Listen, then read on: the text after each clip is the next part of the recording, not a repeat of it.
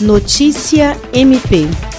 A Diretoria de Planejamento e Gestão Estratégica do Ministério Público do Estado do Acre apresentou as promotoras de justiça Dulce Helena Franco e Diana Soraya Tabalipa, que atuam na 13ª Promotoria de Justiça Criminal, especializada no combate à violência doméstica e familiar, a proposta de implantação de gestão por processos. O método já foi implantado na oitava Promotoria Criminal, Ouvidoria Geral do MPAC, além de áreas administrativas da instituição e visa identificar e otimizar os processos administrativos e dar mais celeridade à atuação do MPAC. O trabalho de diagnóstico tem o aval da Procuradoria-Geral de Justiça e vem trazendo resultados positivos na área de governança corporativa, defendida pela Procuradora-Geral de Justiça, Cátia Rejane de Araújo Rodrigues. A chefe do MP Acriano destaca que a Diretoria de Planejamento, na gestão da servidora Josenira Oliveira, vem proporcionando novas frentes de inovação e participando ativamente das propostas que estão sendo executadas para reduzir custos, trazer novas tecnologias